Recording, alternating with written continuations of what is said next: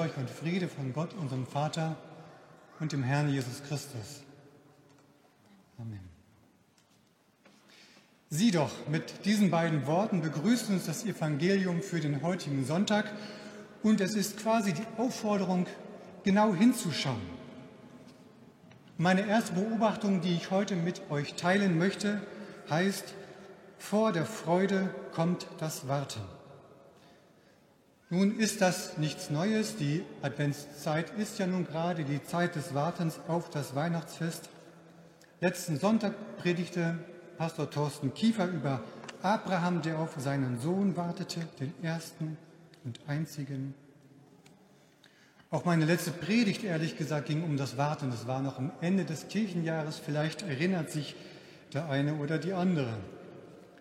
Trotzdem dachte ich, wir müssen noch mal eine Runde beim Warten bleiben. Auch wenn heute Weihnachten ist, Weihnachtszeit, Jesus ist da und wird uns in dem Evangelium, das wir gehört haben, schon als Baby, als der Messias bestätigt.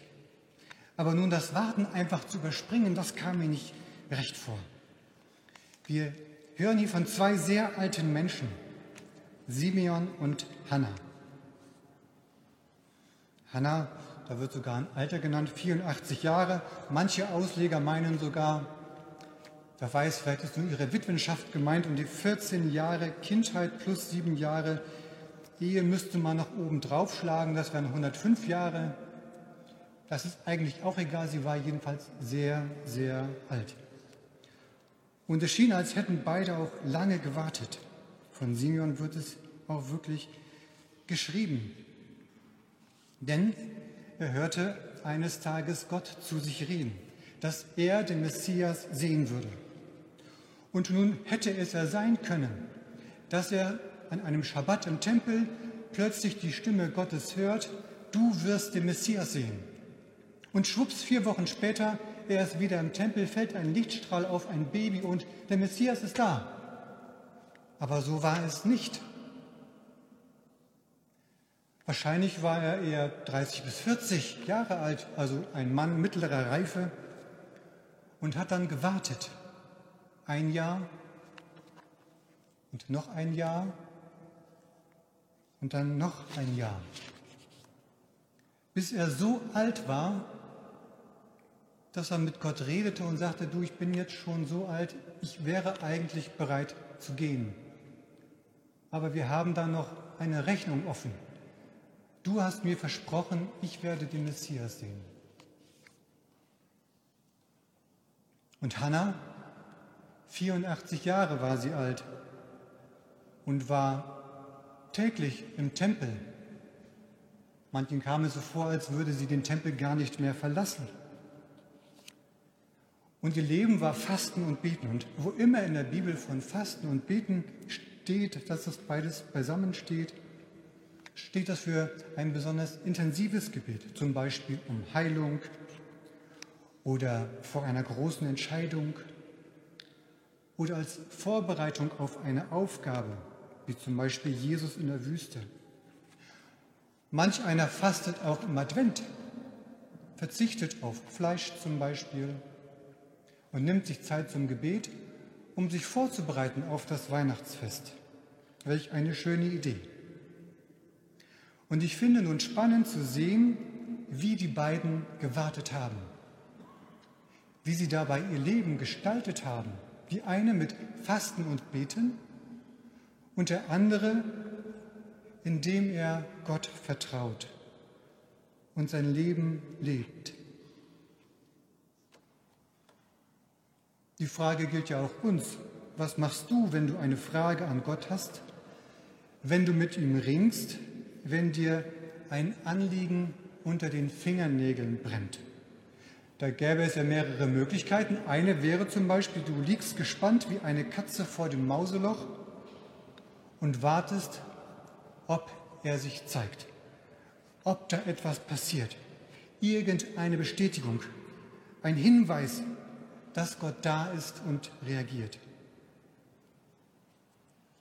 Sozusagen zu sagen, ich mache jetzt überhaupt nichts mehr, bis ich erstmal ein Zeichen und eine Antwort von Gott habe. Dann erst gehe ich weiter. Aber so läuft das nicht. Nicht in dieser Geschichte. Von Simon hören wir, Simeon hielt Gottes Gebote und vertraute ganz auf ihn. So wartete er auf den Retter. Vers 25. Also nicht Gott, zeig dich mir, dann vertraue ich dir, sondern Gott, ich vertraue dir. Bitte zeig dich mir. Ich warte auf dich. Ich bin mir sicher, das hat jeder von euch anders erlebt. Jeder hat seine eigene Geschichte mit Gott und auch ich kenne verschiedene Phasen meines Lebens, in denen ich mit Gott gerungen habe. Zum Beispiel die Zeit meiner Berufs- und Studienwahl. Das war eine schwierige Zeit. Mit vielen Gebeten. Und andere hatten schon deutlicher vor Augen, was wohl mal aus mir werden würde, aber ich habe damals zu Gott gesagt, das wäre schon nett, wenn du mit mir reden würdest und nicht nur zu den anderen. Und das, was ich als einziges am Ende gehört habe, und es war weniger eine Stimme im Kopf als vielmehr eine Erkenntnis, die in mir gereift ist, war, Steffen, schau dir deine Gaben an, entscheide dich und dann geh los. Ich gehe mit mir, mit dir und melde mich zu gegebener Zeit. Und also zog ich damals aus, um eine Naturwissenschaft zu studieren und habe gehofft, dass sich Gott zeigen wird, wenn ein Richtungswechsel ansteht. Und tatsächlich habe ich dann durchaus erlebt, dass er immer wieder die nächsten Schritte vorbereitet hat und ich oft genug recht wenig dazu beigetragen habe. Zum Beispiel zu der Tatsache, dass ich heute hier stehe und noch immer in Greifswald bin. Das war meine Frage damals. Heute habe ich andere, von denen erzähle ich vielleicht viel später, wenn ich da mehr Gelassenheit drüber habe. Aber welche Fragen trägst du mit dir herum? Vielleicht ist es ja die Frage aller Fragen. Bist du wirklich da, Gott? Bist du noch immer da, Gott? Okay, oder vielleicht die andere Frage aller Fragen, mit welchen Menschen darf ich durch das Leben gehen? Und dann gibt es natürlich auch viele, viele andere Fragen. Finde ich Heilung? Und wie findet die Welt um mich herum Heilung? Aber Gottes Verheißung ist schon da. Vielleicht nicht wie bei Simeon, dass einer von euch eine besondere Erfahrung hat, die eine neue eine neue Zeit einläutet. Aber allen, die es vielleicht noch nicht so gehört haben oder das nicht so sehen konnten bisher, lehne ich mich jetzt ganz weit aus dem Fenster und sage euch, das gilt auch euch. Wenn Gott zu euch spricht, ich werde mich dir zeigen. Du wirst mein Heil sehen. Vertrau mir. Glaubst du mir das? Und dann heißt es zunächst einmal loszugehen zu vertrauen, zu warten, wieder zu vertrauen, weiterzugehen und offen zu sein für das, wo sich Gott zeigt. Er wird sich zeigen. Rede mit ihm, streite mit ihm, bitte ihn, höre auf ihn. Mit einem Gebet kann es beginnen. Warte nicht auf einen Startschuss. Leg einfach los. An dieser Stelle unterbreche ich die Predigt und wir hören ähm, instrumental auf das Lied Wir warten dein, o oh Gottessohn, und lieben dein Erscheinen. Und danach gibt es noch Teil 2. Thank you.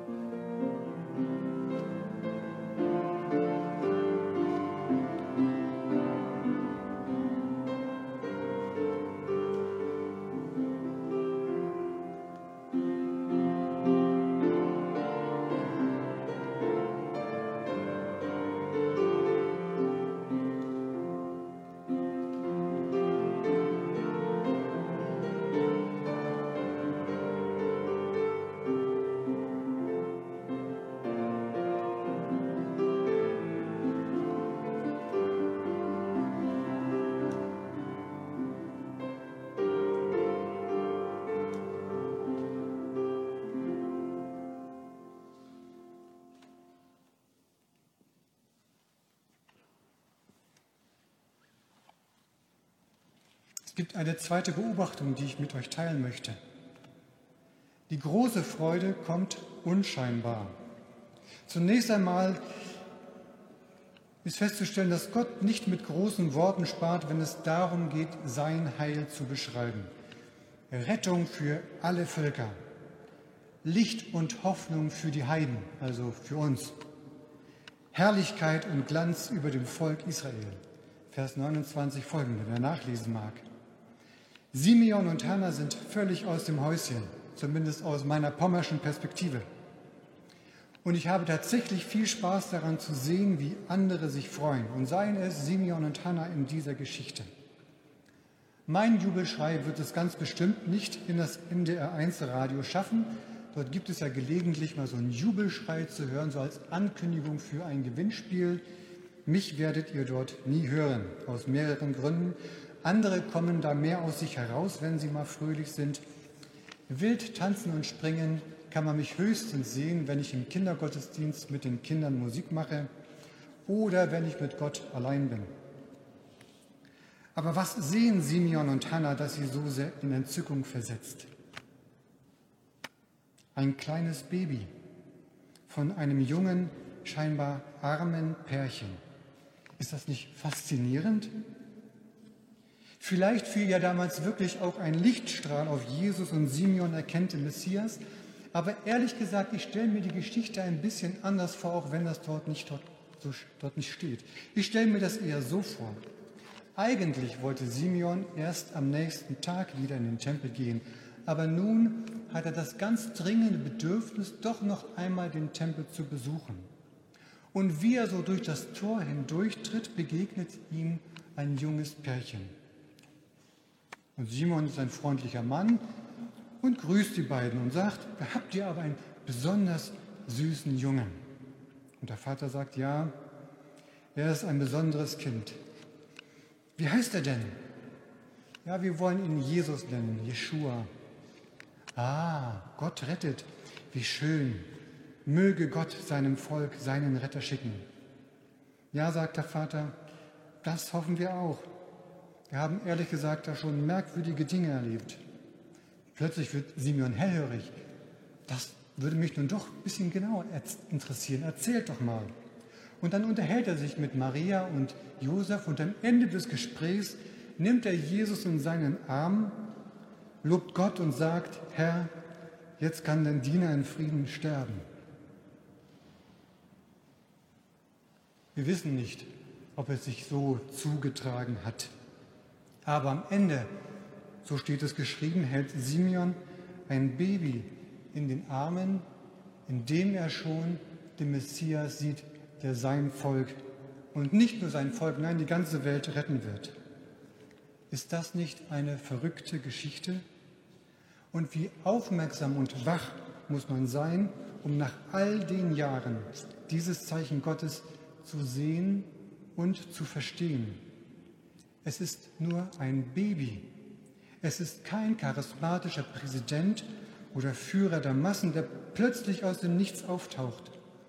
Kein Feldherr, kein General, um das Volk von den Römern zu befreien.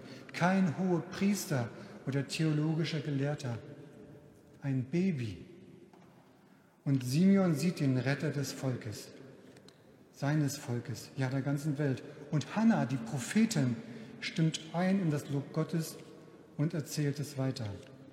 Was für eine verrückte Geschichte. Wären wir doch auch nur so offen und aufmerksam wie diese beiden, um zu hören, wenn Gott redet, wenn er sich in unserem Leben zeigt. Und vielleicht hat ja der eine oder andere die Zeit genutzt und mit ihm geredet und ihm gebeten. Du hast mir versprochen, dich zu zeigen, nun tu es bitte auch. Und vielleicht muss der eine oder andere auf sein Leben schauen und feststellen, vielleicht habe ich bisher auch zu hoch geschaut auf das Ergebnis, auf das Ziel, was ich mir so erträume. Vielleicht müsste ich niedriger schauen, dorthin, wo es anfängt, nicht dorthin, wo es hinführt. Simeon und Hannah haben nicht mehr erlebt, was aus Jesus geworden ist. Da bin ich mir einigermaßen sicher. Sie waren glücklich und zufrieden, dass sie den Retter als Baby gesehen haben. Die große Freude kommt unscheinbar. Hier nicht als Lösung für alle Probleme, nicht als Antwort auf alle Fragen, sondern manchmal als Anfang, als nächster Schritt, manchmal nach langem Warten. Also macht euch auf die Socken und haltet eure Augen offen. Und wenn wir nachher noch einmal den Psalm 71 beten, dann betet ihn doch so, als würdet ihr ihn gemeinsam mit Simeon oder Hannah beten. Und gebt eurer pommerschen Zurückhaltung einen Schubs und betet mit den Händen, was ihr mit dem Mund sagt. In der Stille lasst uns jetzt das nächste Lied mitsingen. Fröhlich soll mein Herz springen. Amen.